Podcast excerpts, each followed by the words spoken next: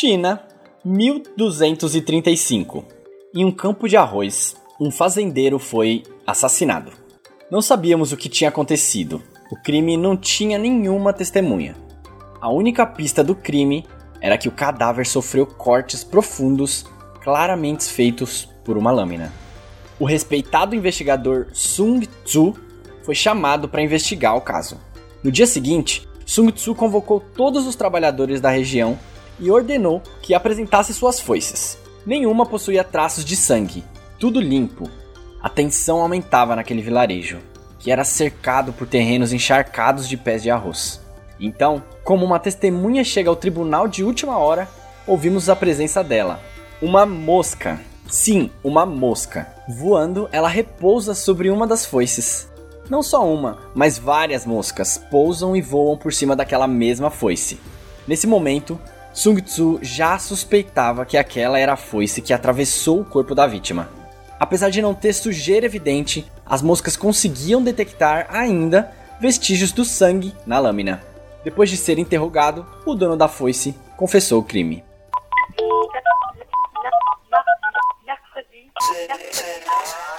Alô? Alô? Alô, alô? Planeta Terra! Alô?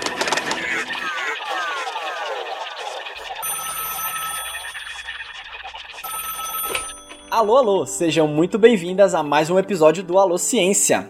Eu sou Lucas Andrade e esse episódio acabou de começar também de uma maneira um pouco estranha, mas a gente já explica que esse conto tem muito a ver com o tema do episódio de hoje, que é entomologia forense. Ou seja, como os insetos podem auxiliar na resolução não só de crimes, mas como que um inseto pode ajudar a gente a descobrir coisas ocultas.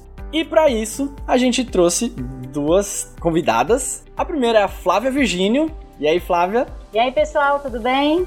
Gente, a Flávia, ela participou de dois episódios com a gente, já participou do episódio sobre mosquitos e também sobre mudanças climáticas e os artrópodes, né, Flávia? Isso. E hoje a gente trouxe a Marcele Silva. E aí, Marcele? E aí, galera, beleza? Estão prontos para entrar nessa aventura entomológica com a gente? Ó, já gostei que ela já chegou apresentando aí. Marcele, explica pra gente quem é você na fila do bandejão. Uh! Bom, meu nome é Marcele Silva, eu sou bióloga, entomologista urbana, fiz pós-graduação lá no Instituto Biológico e me arrisquei no mestrado aí na Faculdade de Saúde Pública, também sempre nessa vertente entomológica. Eu sou uma entomoloca, gosto muito do que eu faço, atuo aí em várias áreas, mas uma das, das minhas preferidas aí é o controle de pragas. Então trabalho há aproximadamente 10 anos com isso. Legal! E a Flávia, também se apresente para quem não, não te ouviu aqui. Bom, eu sou bióloga, sou pesquisadora e curadora da coleção entomológica do Instituto Butantan. E também sou uma entomolouca, como diz a Marcele. Para quem não sabe, a entomologia é a ciência que estuda os insetos. Então, bora pro nosso episódio.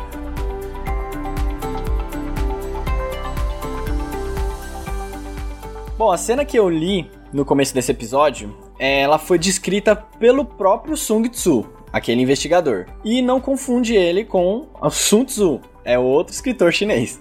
E o Sung Tzu, ele contou essa história no livro que se chama The Washing Away of Wrongs, que numa tradução livre significa Lavando Injustiças.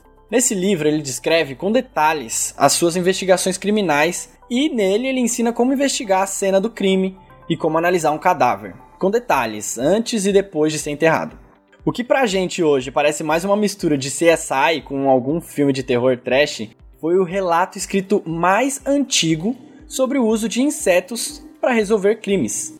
E essa área, como eu disse, ela se chama entomologia forense. Apesar desse relato ser muito antigo, essa área ela só foi mais explorada nos últimos 30 anos.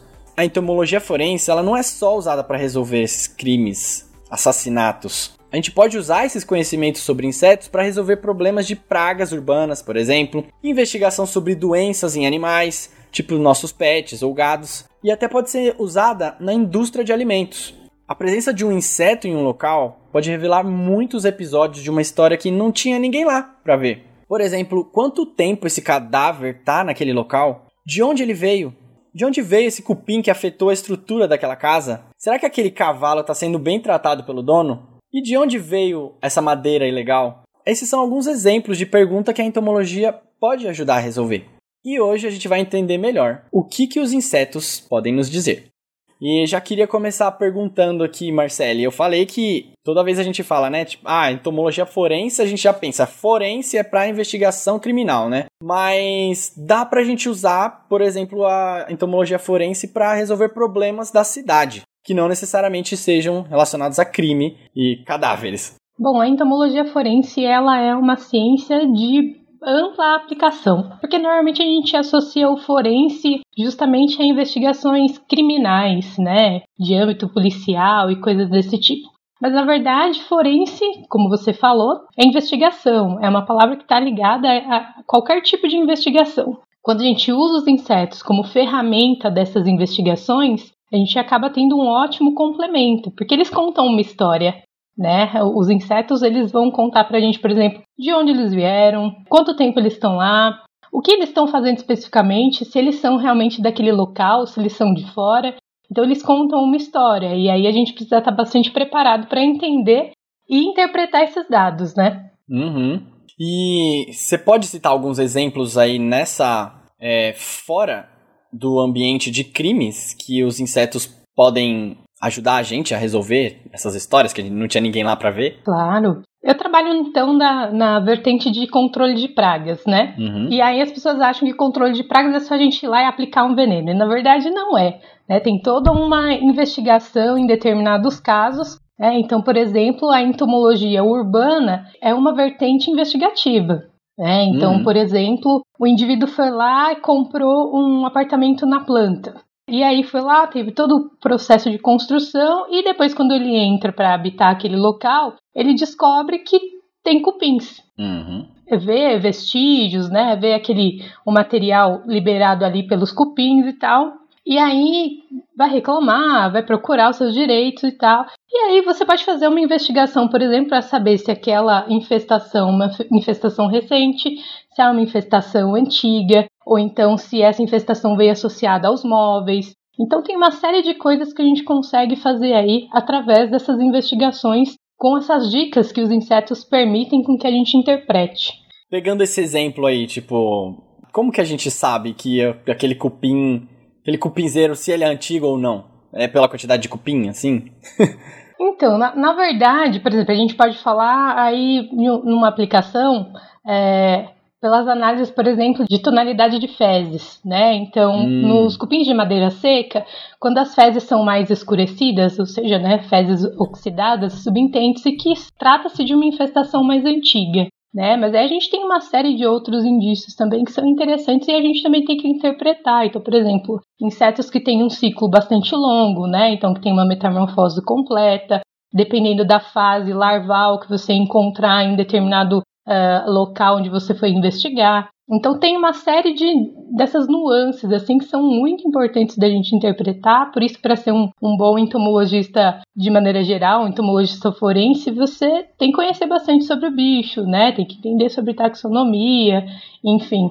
A entomologia forense ela usa muito de da ciência de base, né? Aquela ciência que é feita para conhecer mais, né? Que é a ciência que a gente, como você disse, a taxonomia é o que um zoólogo faz que ele pega cada um desses insetos, né, seja qual for a área dele, organiza essas espécies, dá nome para essas espécies e tenta ver qual, qual é a morfologia, né, ou seja, qual o formato das pernas, das antenas, de todas as partes daquele, daquele, daquela espécie e descreve ela. E coloca ela dentro de uma daquela árvore da vida, né? Aquela árvore filogenética.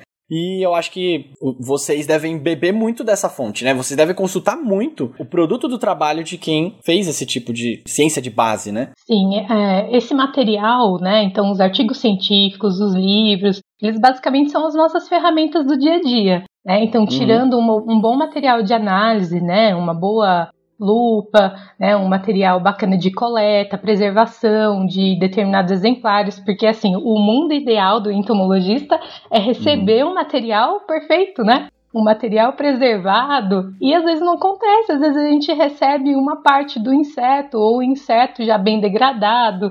E aí que vem o lance do conhecimento, né? Então, poxa vida, eu recebi só uma parte do inseto e aí que eu vou fazer? Então, ter essa percepção com base nos estudos científicos, nos artigos, enfim, você vai ser um, um eterno estudante, né? Uhum. Nossa, alguém chega lá com a perna de uma barata e você vai pra descobrir isso, como é que faz?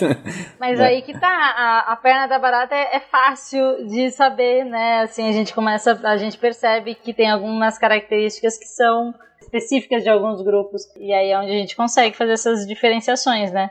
O grupo, né, dos insetos é muito diverso, é muito Sim. grande, né? Então, saber um pouquinho de cada bicho não é fácil. Os insetos, eles mandam muito bem na diversidade, né, cara?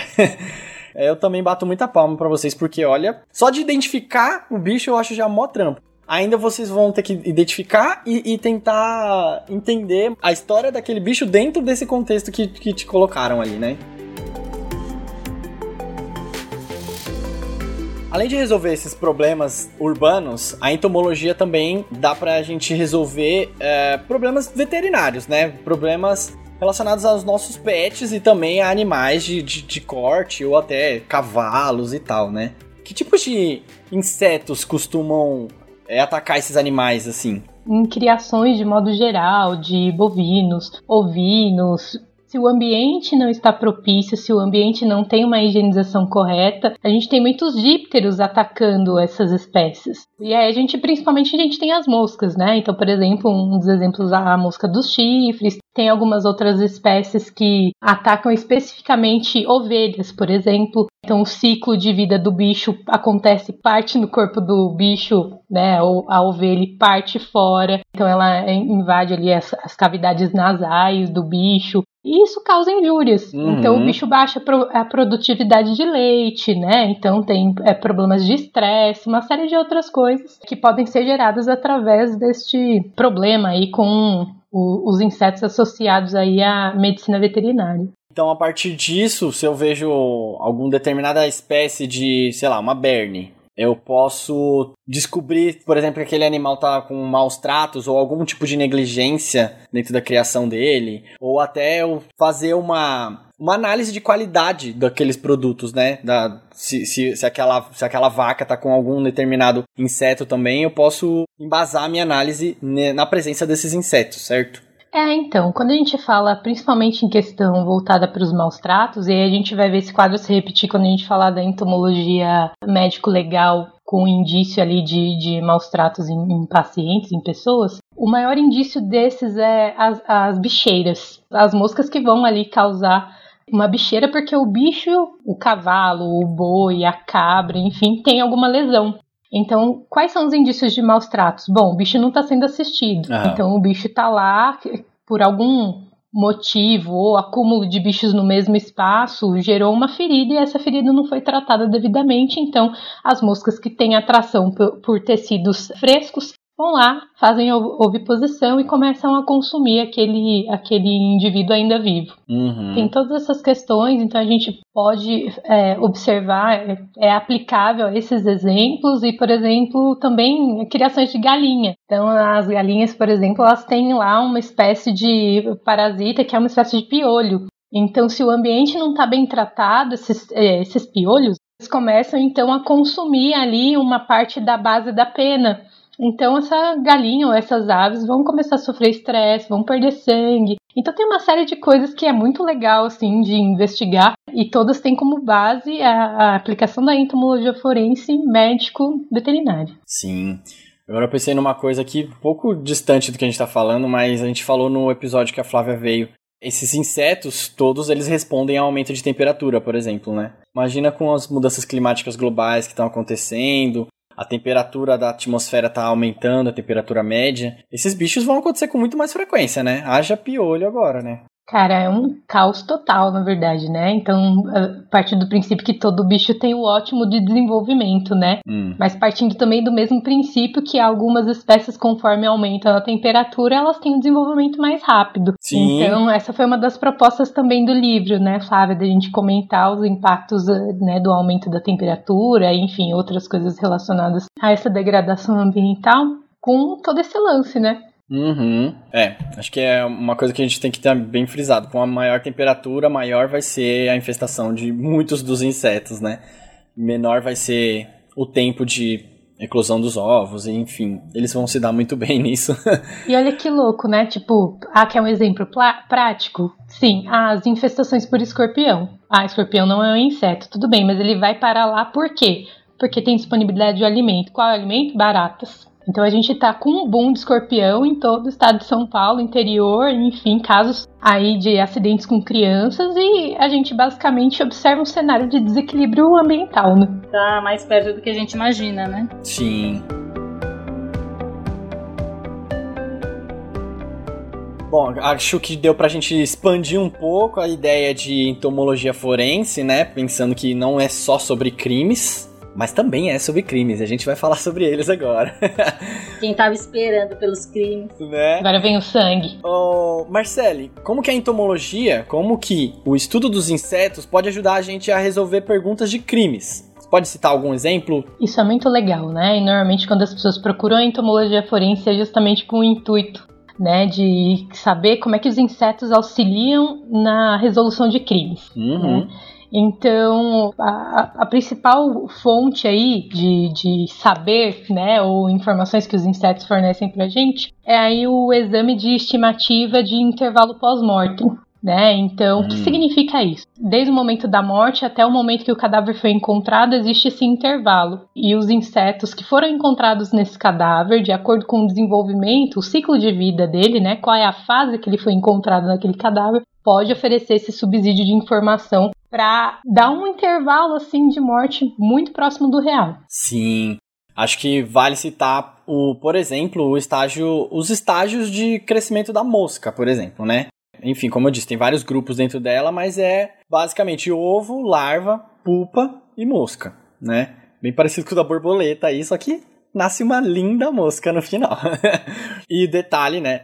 Isso ocorre em alimentos podres ou na carne que está apodrecendo, na carne que ou está de alguém morto ou a carne né, em, em, necrose, né? E é só da gente saber quais são os estágios da mosca, os estágios de vida da mosca, dá pra gente saber o tempo que cada um desses estágios ocorrem, né? A gente consegue ver que se uma a partir do momento que um corpo morreu, né, que uma pessoa morreu, a partir dos primeiros 10 minutos ele já atrai mosca. As moscas, pra gente, quando a, quando a pessoa morre, a gente não sente cheiro, vem feder só depois, dias depois. Mas pra mosca é na hora, ela já sente ali cheiro de morte. E é um tipo de mosca, né? Que aí é diferente de um outro tipo de mosca que vem depois de algum tempo. Exatamente. Quer, quer falar quais são esses grupos, Marcele? Então, eu acho importante ressaltar é, o seguinte: que dentre é, as espécies de mosca, a gente tem diferentes hábitos alimentares. Uhum. É, então, a gente tem, por exemplo, as moscas que são atraídas por, por matéria orgânica em fermentação. A gente tem as moscas que são aí é, atraídas por matéria orgânica fresca, né? A uhum. gente tem uhum. moscas que são atraídas aí por fezes, por exemplo. Então, veja que existe essa variedade alimentar.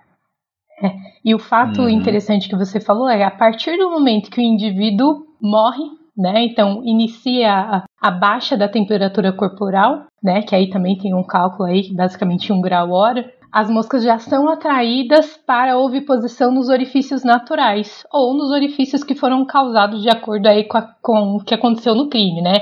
Então, facadas, tiros, é, escoriações e uma série dessas coisas. Então, a primeira que chega no corpo não é nem o investigador e nem a polícia, é a mosca. É a mosca. E principalmente os califorídeos, que são as, o grupo das moscas metálicas, né? Comumente conhecidas como varejeiras, né? Ou varejeiras. Isso mesmo. E, e, aí tem, como você disse, né? Tem esses califorídeos dentro das moscas, dos dípteras, né?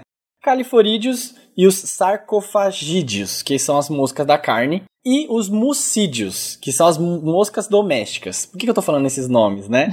Porque esses dois primeiros, califorídeos e os sarcofagídeos, eles podem chegar em poucos minutos após a morte, enquanto os mucídeos, eles colonizam o corpo em estágios mais avançados de decomposição. Então, se eles estão lá, quer dizer que o corpo já está lá faz um tempo, né? Então já é um indício, ó, você aí que encontrou um corpo.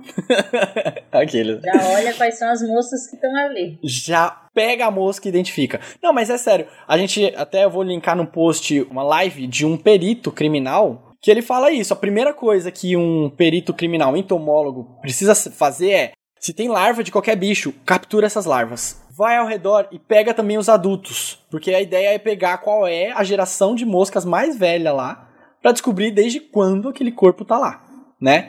Se tiver pupas ao redor, é, também tenta capturar para levar para o laboratório e identificar, né? Aí, aí, vai, aí usa aquela chave de identificação daquelas moscas e aí você identifica, pô, esse daqui é um muci é, tá dentro da, dos mucídios, então esse corpo tá há muito tempo aí. E aí não, não vou chegar em especificidade de dias aí, né? É, e tudo isso é muito interessante porque quando a gente chega, por exemplo, isso é, eu dou o exemplo do, da galera aí da, da entomologia médico-legal, né? Então parte do princípio de quem vai fazer a coleta do cadáver, enfim, seja um, um auxiliar de necrópsia junto com o investigador, enfim, porque normalmente os médicos legistas não saem para esse tipo de, de situação, mas pode acontecer, enfim.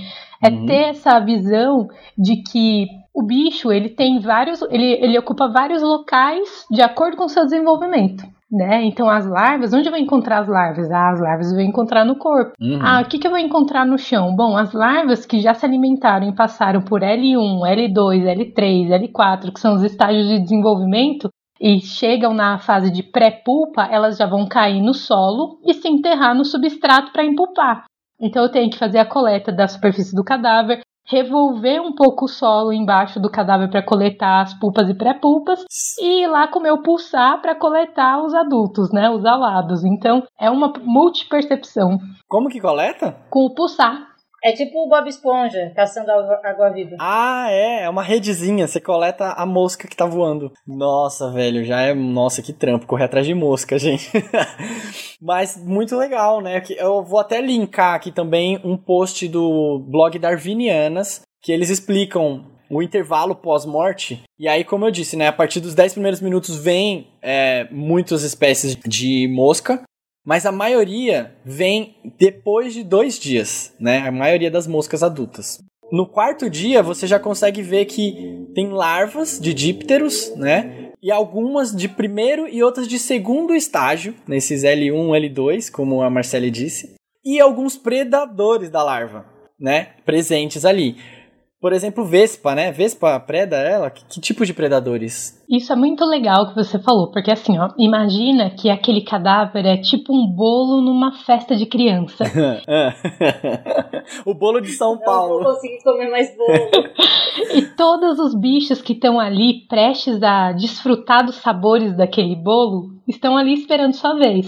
E isso a gente chama de sucessão entomológica. Então existe uma ordem cronológica aí com o aparecimento de cada espécie e de galeras diferentes. Então tem uma figura que é muito interessante, depois eu posso até disponibilizar para vocês, que é mostrando ali em diferentes estágios da decomposição, né? Então o estágio mais fresco, depois o estágio de gasificação, depois o estágio de putrefação, o estágio de esqueletização, né? Então a gente tem aí grupos específicos, mas de maneira geral os campeões são os dípteros, a gente tem coleópteros, que são os besouros, né? A gente também tem algumas vespas, então a gente tem espécies que realmente dependem, né, do, do aparecimento do cadáver para completar o seu ciclo, e espécies que a gente chama de oportunistas, que vão lá, sabe o penetra da festinha? Ele vai lá, dá uma olhadinha, vai tentar pegar alguém. Então é exatamente isso, né?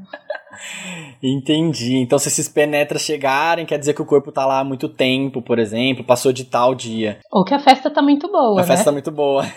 É. Sim. E continuando aqui só esses dias, né? Eu falei que no quarto dia tem as larvas. E aí, do quinto pro décimo terceiro, começa a ter um alto consumo daquele corpo. Então, aquele corpo já tá bem comido pelas larvas já. E elas já estão querendo virar pupa. E aí chega nesse estágio seco que, que você vê que elas estão abandonando aquele corpo. Então, se você vê muitos, muitas larvas abandonando aquele corpo, pode ser que ele esteja do dia 5 para frente, né? Ou sei lá, perto do dia 13, por aí, né? Claro que eu tô dando um exemplo aqui que deixa um, uma janela muito grande de tempo, né?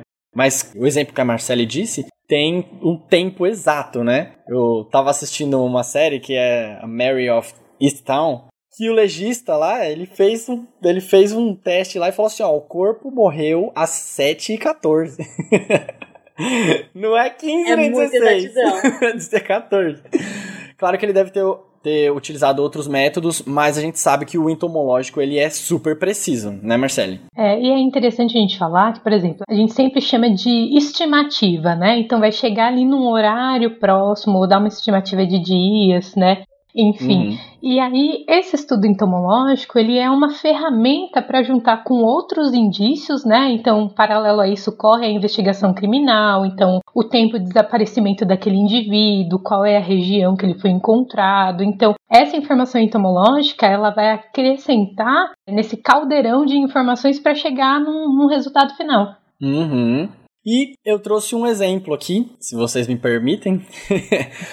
um exemplo que de um caso de uma cidadã americana que mora lá em Las Vegas, que ela foi presa em 2000, no ano de 2000, e 17 anos depois ela teve um novo julgamento baseado no, na entomologia forense. Vou botar o link no post dessa reportagem. O nome dela é Kirsten Lobato. O que aconteceu? Encontraram um corpo perto da casa dela, de uma pessoa em situação de rua, e essa pessoa foi encontrada às 10 da noite, lá próximo à casa dela. E nesse momento e algumas horas antes, a Kirsten estava em outra cidade visitando os pais. Ela não estava ali em Las Vegas, que é onde ela morava.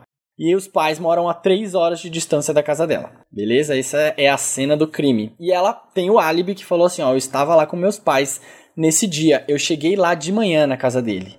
E os médicos legistas daquela época, de- daquela época do, de 2000, eles disseram que o crime tinha corrido 18 horas antes.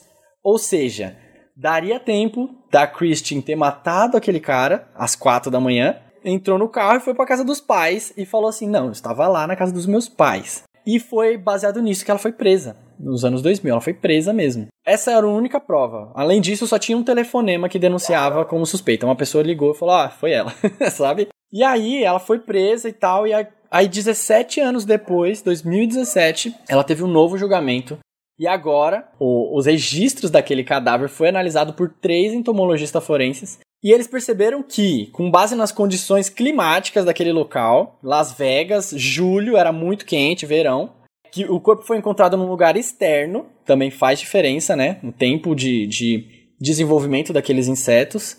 Era pro corpo estar repleto de ovos de mosca varejeira, se ele tivesse morrido 18 horas antes. O que não ocorreu. Os três entomologistas concluíram que o crime aconteceu pouco tempo depois das 22 horas, que foi o momento que encontraram o corpo. E nesse momento, a Christian estava realmente lá na casa dos pais. E aí ela tinha um álibi. E no dia 29 de dezembro de 2017, 17 anos depois do suposto crime, ela foi absolvida graças à entomologia forense. Olha que doido.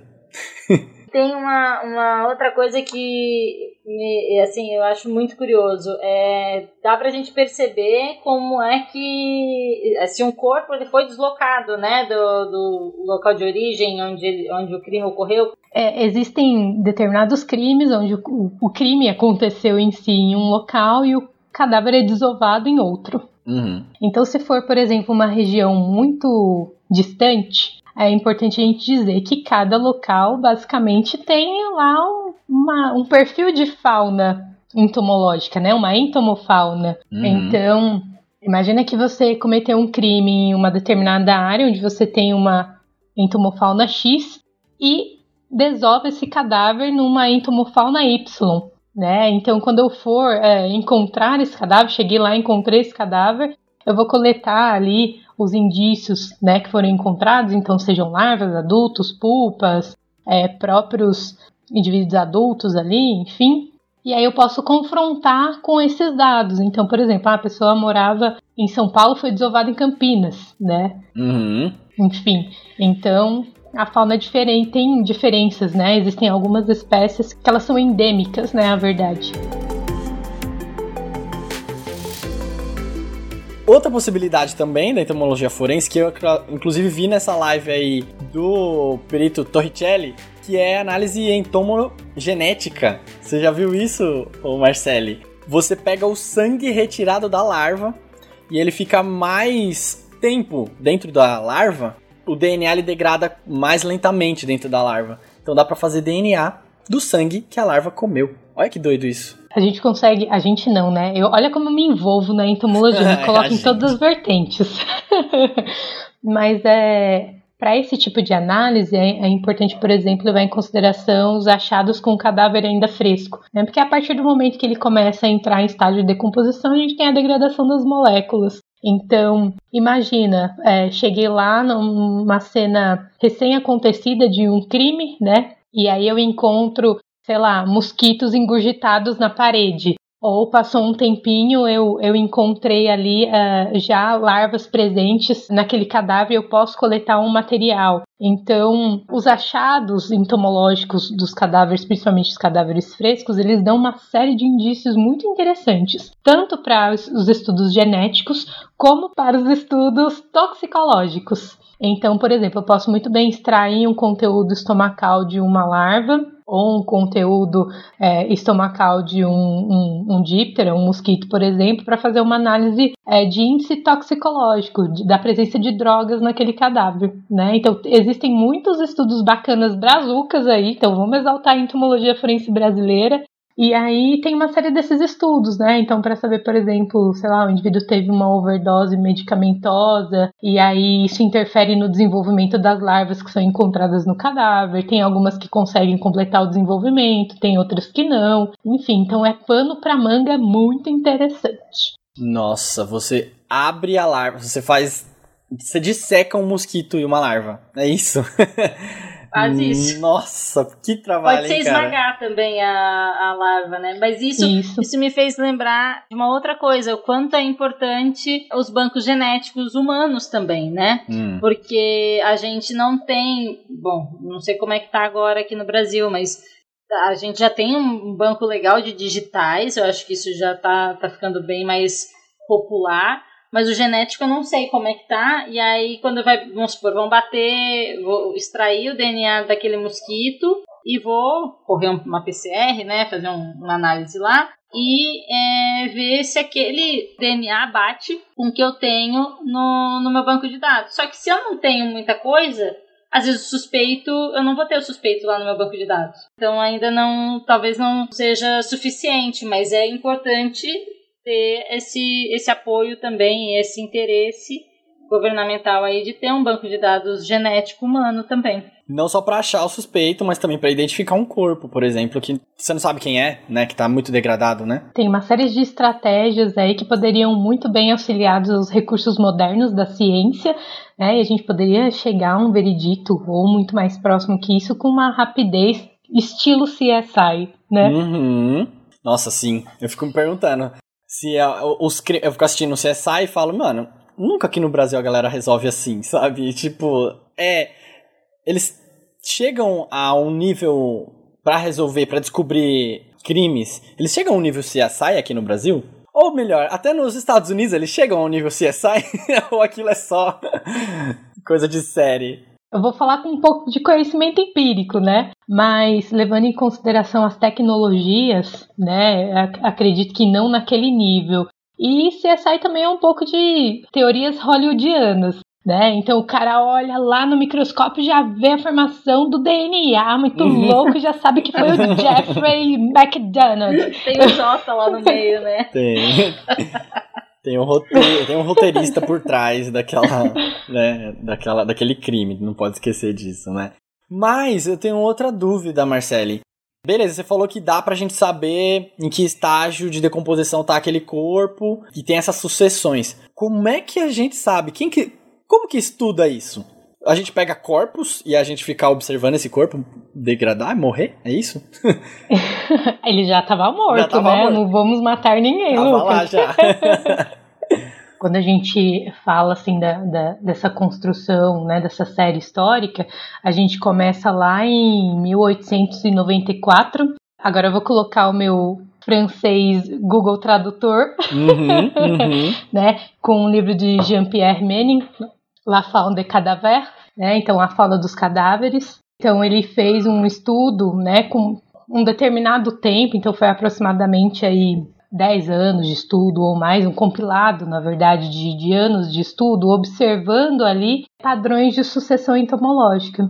Isso na França. Né? Então, quais são as condições climáticas da França? Uhum. Então, quando a gente fala de, de fauna cadavérica e, padrões de sucessão, cada local tem uma coisa diferente. Então, lá em 1908, o nosso querido Oscar Freire né, apresentou aí para a Sociedade Médica Baiana né, a sua primeira coleção de insetos ali uh, necrófagos, com base em uma observação durante um bom período também. É, ele ia até as cenas do crime, então observava, né, fez ali uma construção e coleta desses dados. Quem diria, hein? O Oscar Freire ele era médico, mas ele se interessava por isso, certo? Antigamente, né, a galera tinha. É, fazia de tudo. Fazia né? de tudo. Então, ele tinha um, um, amor, assim, muito grande pela entomologia forense. Massa. Né? Então, ele foi e contribuiu com trabalhos incríveis ali, né, com a apresentação aí em 1908. E aí, para seguir esses estudos aí que foram significativos, em 1969, Leclerc escreveu um livro, né, Entomology and Legal Medicine, que basicamente falava também sobre essas associações né, do, dos insetos nos cadáveres e estudos de cena de crime, coleta e, de novo, perfis né, que são criados a partir de análises, por exemplo, em diferentes climas durante o ano, né? Então, em diferentes estações do ano. E aí, para fechar, em 1986, Smith lá lançou a Manual of Forensic Entomology, é que basicamente era um manual com base né, nesses achados entomológicos e também nessa construção histórica. Então, veja, uh, é super importante esse estudo e conforme vai passando o tempo, essas atualizações. Né, porque o, o, o fato de a gente ter essa degradação é, ecológica, aumento das temperaturas, isso impacta nessa sucessão entomológica. Então tem uhum. insetos que antes, por exemplo, há 10, 30 anos atrás apareciam lá que hoje em dia não aparecem mais. Então, Marcele, esses cientistas que você falou, eles estudavam como? Eles iam atrás das se tivesse alguma cena de crime ou algum cadáver e ficava e observava aquele cadáver, qual era a fauna que crescia ali, quais eram os insetos que cresciam ali. Mas também eles tinham um laboratório. Ou existe isso hoje, um laboratório de corpos para as pessoas observarem quais são os insetos que chegam nele e quem chega primeiro? Pois é, né? Então poderia ter esse tipo de coisa, né? É, mas aí a gente tem uh, uma série de impasses legais, né, que possibilitam ali a utilização de corpos, por exemplo, de pessoas indigentes para realizar esses estudos. A gente já sabe que para corpos de doação universitária já tem uma série de protocolos que já são bastante dificultosos. Então a gente não tem, por exemplo, fazendas com cadáveres, né, ou locais com cadáveres para realizar esses estudos, pelo menos aqui no Brasil. Né? Então, para esses estudos de sucessão entomológica, para a gente saber quem é que chega, quem não chega. São feitos estudos, por exemplo, utilizando porcos, né? Então são as cobaias, e aí elas são abatidas de uma série diferente de modos, né? Então, por exemplo, olha, eu quero simular um indivíduo que levou um tiro de 38, eu quero simular um indivíduo que morreu de facada, eu quero simular um indivíduo que morreu queimado. E aí tem essas situações, e aí eles simulam uma série de coisas. Então, ah, o indivíduo foi simplesmente enterrado, ele foi enterrado com roupa, sem roupa, ele foi envolvido no cimento, ele foi colocado dentro de uma geladeira e enterrado. Né? Então, todas essas situações elas fornecem subsídio para a gente saber até qual é o perfil de comportamento dos bichos até alcançar ali o, o objetivo que seria o cadáver. Tem um motivo específico para isso. Então, os porcos eles conseguem chegar a um peso parecido a corpos humanos. Hum. Né? E eles também têm uma anatomia uh, organológica muito próxima à nossa. Né? Então, quando a gente fala de composição de órgãos, de arranjo é, anatômico, né? É, composição da pele, até porque porcos são utilizados também para efeitos de transplante. Então, essa é a justificativa para a utilização dessas cobaias. E é bom lembrar também que é feito com as instituições sérias, isso é feito de forma totalmente ética. Isso, com todos os protocolos, aprovação do comitê de ética, todos aqueles padrões formais que a gente conhece, né? Mas nos Estados Unidos tem fazendas de corpos, né? Como que é isso? Como que, são, como é uma fazenda de corpo? Olha só que interessante, né? É, quando eu estava entrando ali nesses estudos entomológicos, despertando para isso, é, o meu pai, né? Então, beijo, pai, você é demais. Ele disse, Má, é, eu estava na graduação ainda. Ele falou assim: Má, você precisa assistir um documentário que chama A Fazenda de Cadáveres. Eu falei: Oi, pai, você não estava muito doidão dormindo, não? Ele: Não, muito louco. Um lugar, não sei aonde, no Texas, onde eles têm uma fazenda, onde eles enterram e fazem experimentos com cadáveres para observar qual é o comportamento e o padrão da sucessão entomológica. Eu falei: Uau, que sensacional! Hum. E aí fui procurar na internet, se eu não me engano, tem. Então, se eu não me engano, chama The Human Body Farm, uma coisa assim. Né? E aí fala um pouco desses estudos. Então, as diferentes situações que poderiam acontecer em crimes, eles utilizam esses cadáveres que são doações pressupostas de indigentes, né? Para realizar esses experimentos. E também pessoas que voluntariamente doam seus corpos, né? Tipo, ó, se eu morrer, pode doar, né? Tem pessoas que podem fazer isso, né? Não, isso me fez lembrar da, da época da graduação. Chegava no anatômico, né? Na, na parte de anatomia. É, chega um corpo novo lá para ser estudado, por exemplo, só que, sei lá, tá faltando ossada pra gente estudar. E aí, para chegar no osso, né, para ficar o osso limpinho para que seja estudado, ficar tirando isso na pinça dá, demora muito, enfim, não fica tão limpinho, né? Então tem laboratório que mergulha essas peças em algum recipiente com larvas de algum inseto necrófago, e aí elas vão lá, comem tudo bonitinho e aí deixa bem limpinho, né? Acho bem interessante também falar sobre essa importância, né? Isso é uma prática usual aí nas, nas coleções, né, de animais, mamíferos de maneira geral, é, porque eles fazem o aproveitamento da pele, se tiver bom, em bom estado, né? E depois da, da ossada. Então, para fazer a limpeza da ossada, eles utilizam espécies que hipoteticamente fariam parte ali uh, da colonização do cadáver lá para a parte da esqueletização, né, o que é o fim depois da decomposição. E aí esses besouros, por exemplo, os besouros der, é, ou, por exemplo, Necrobia rufipestris, eles são é, responsáveis pela pelo consumo né, de materiais ali mais endurecidos, como tendões, é, tecidos cartilaginosos, enfim. Então eles são os faxineiros do cadáver, deixando os ossos bem limpinhos.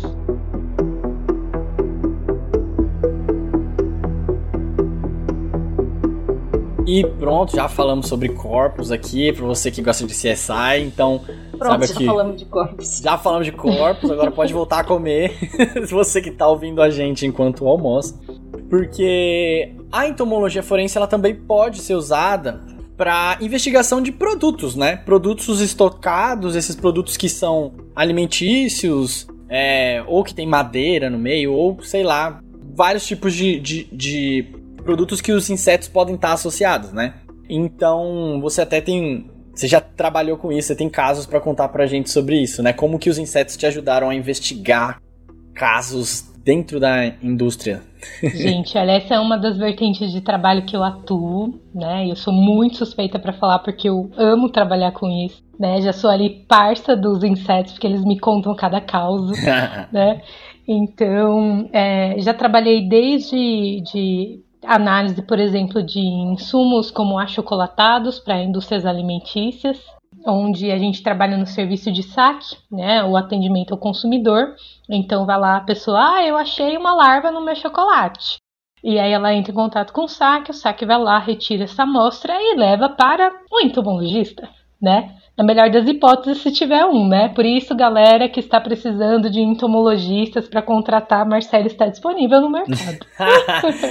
Currículo dela aí, anexo, tá, gente? Zoeira.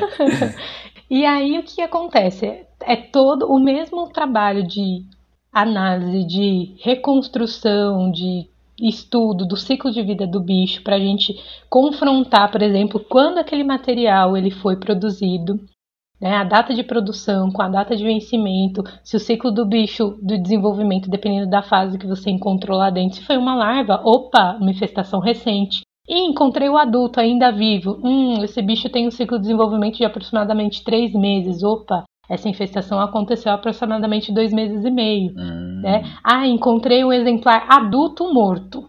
Poxa, então é difícil saber há quanto tempo esse bicho está lá, porque o ciclo de vida dele é de aproximadamente 45 dias, né? Então existe uma série de possibilidades diferentes. Então tra trabalhei nessa área alimentícia, né? E ainda trabalho com análise de alimentos específicos ali de uma linha é, infantil, né? Que são insumos é, alimentares infantis.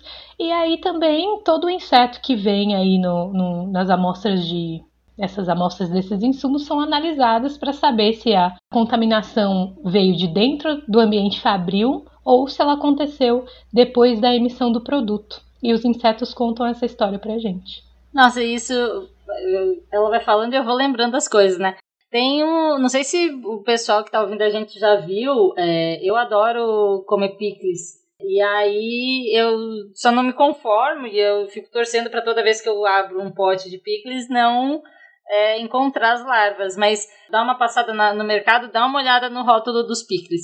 Atrás de uma marca específica, pelo menos que eu conheço, é, diz que é tolerável, assim, é, é, é, possível encontrar e tá tudo bem, gente. Ó, encontrou larva de, de bicho aí no, no, no seu picles, fica tranquila, ela é limpinha. Cara, eu falo, gente, que. Sério eu que tá escrito isso? É, não diz que ela tá limpinha, né? Mas assim, Sim. diz que é tolerável. Eu falo, gente, como assim? É, tolerável pra quem, meu amigo? A própria legislação, né, a própria Anvisa, ela tem lá um documento, então se você entrar lá, coloca assim, partes de insetos permitidos por alimento.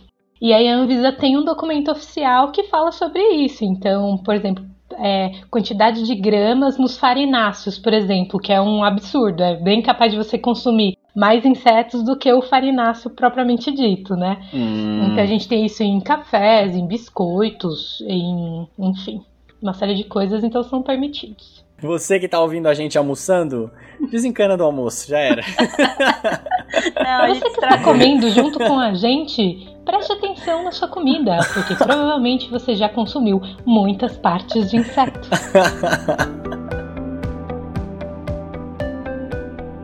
Marcele, quem tá ouvindo a gente quer seguir essa carreira de entomologia forense, quais são os passos que essa pessoa pode tomar, qual formação, o que, que ela deve fazer? Bom, gente, é, vocês estão acompanhando aqui a gente desde o comecinho, né? Já receberam o spoiler que precisa gostar muito de insetos. Sim. Né? Óbvio, porque não tem como. A gente vai lidar com eles nas mais diversas formas, né? Não só bonitinhos ali, mas a gente vai trabalhar com partes e tal. E aí, então, o primeiro passo, né? É gostar do que vai fazer. Uma graduação né? Pós-graduação, Marcelo, e aí, o que eu faço? Bom, eu posso dar o exemplo do meu caminho, então eu já gostava da área, já tinha cursos profissionalizantes, então tem uma série de cursinhos oferecidos pelas universidades, né? Em, por exemplo, em semanas da biologia, enfim, se você colocar lá entomologia, vai aparecer uma série de coisas em São Paulo e no interior, tá? E aí, então, por exemplo, o Instituto Biológico, com parceria da Unesp de Rio Claro, tem o curso de entomologia urbana, né? Então você vai construir um conhecimento entomológico específico, tá? E aí existe então mestrados nas mais diversas áreas. Então a entomologia voltada para agronomia, não tem uma entomologia forense específica, uhum. né? Então você vai conhecer aí um pouco de cada. Então eu trabalho muito com as espécies urbanas, né? E espécies querendo ou não de interesse agrônomo, que são os de, por exemplo, de grãos estocados. É, enfim, saiba que você precisa acompanhar a vertente da entomologia. Então, cursos que aparecerem sobre entomologia, né, são aí bem-vindos para você ir construindo a sua carreira, né, e gostar e sempre estudar e se atualizar e, e ler artigos, né, então você vai ser sempre um eterno estudante. E para ser entomólogo CSI, tem que fazer concurso para perito, é isso? Então, para você atuar aí, né, com, nos serviços estaduais e federais, você precisa prestar concurso para perito. Apesar que a gente tem uma, uma forte vertente agora com perícias particulares, né? Então, ah, é? em alguns lugares a gente vê aí, tá maior fervor, mas para ser um investigador ali é, e prestar serviços para de cunho ali legal, é, você uhum. precisa passar num concurso, tá? E aí tem graduações específicas para que você seja aí um perito. Mas aqui no Brasil tem essa, esse ramo, não? A profissão de entomologista forense não é conhecida, não é reconhecida, né? Então, existe entomologista, mas não é entomologista forense não é reconhecido. Mas aí, antes da gente terminar, eu queria muito exaltar que em um momento nem a gente fica assim por fora dos trabalhos que são é, lançados, emitidos, enfim, para a Gringolândia. Né? Então a gente tem vertentes muito fortes na Bahia, uh, Minas Gerais, no Rio de Janeiro, né? Então, por exemplo, do, é, Dr. Torricelli, que trabalha lá na, na, Universidade da Bahia, que ele é perito criminal. A gente tem aí a doutora Janira Oliveira, brilhante ali, os, as dicas de livros que a gente vai dar também são envolvidos com ela. Então a gente tem uma galera assim muito boa brasileira aí pra gente exaltar da entomologia forense. Massa! Agora eu queria falar com você, ouvinte. Você gostou desse episódio? Você gosta do nosso trabalho? Eu acho que é um bom momento para você considerar ser um dos nossos colaboradores ou colaboradora. Como fazer isso? Basta você entrar no apoia.se barra alociência ou patreon.com barra alociência. Você pode contribuir mensalmente com o valor que você quiser, que você tiver, que seu coração mandar. Se você quiser fazer um pix pra gente, é só você mandar um pix para contato@alociencia.com.br e dá uma surpresa pra gente aí, dá um valorzinho que o seu coração bater nesse momento. Graças a esse tipo de apoio que o Alociência existe. E se você quer dar uma força pra gente sem dinheiro, divulga para alguém que você sabe que gosta de inseto, que você sabe que gosta de CSI, manda esse episódio para essa pessoa que ajuda demais, beleza? Todas essas informações e todos os nossos episódios estão disponíveis no alociencia.com.br e nas redes sociais a gente está em todas as redes, principalmente Twitter e Instagram. No Twitter, todo dia eu tô postando alguma notícia sobre ciência. Instagram a gente tá cheio de artes muito bonitas e recomendações legais. E nossos episódios estão no YouTube também.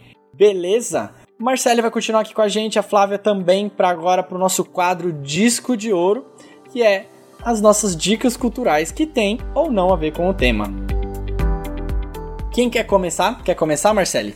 Bom, a minha dica cultural, né, para que você aí entre com gosto no mundo dos insetos é a visita, então, ao museu lá do Instituto uh, Biológico, que é o museu né, do planeta inseto. Lá tem uma série de espécies ali, monitores, uma galera super engajada que gosta muito de falar sobre insetos tem algumas espécies ali, por exemplo, o bicho-pau, algumas baratas de Madagascar que você pode pegar, que a galera né, vai fazer essa aproximação para diminuir a entomofobia, né, o medo das pessoas. Então, uhum. é um uhum. passeio muito legal, pode fazer com a família, com a vovó, com a titia, com a criancinha. Onde fica? Fica ali perto do Ibirapuera. Metrô Ana Rosa, ah, da eu já fui! Aham. Eu já fui lá. Tem uns bichos da seda lá, não tem? Isso, tem bichos da seda, bicho pau, baratas, corrida de barata. É. Eita, esse eu não vi. Preciso voltar lá.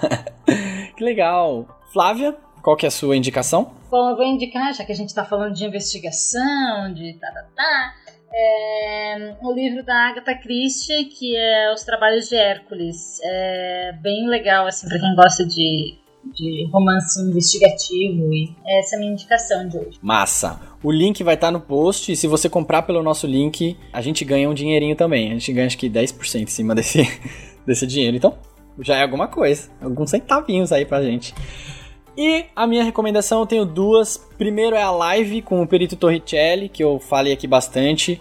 Eu vou colocar o link no post, ele tá no, Instagram, essa live. E uma série também, já que a gente tá no clima de investigação, não é CSI, é o Mary of Easttown, que é feita aí com a Kate Winslet. Ganhou já alguns prêmios esse ano.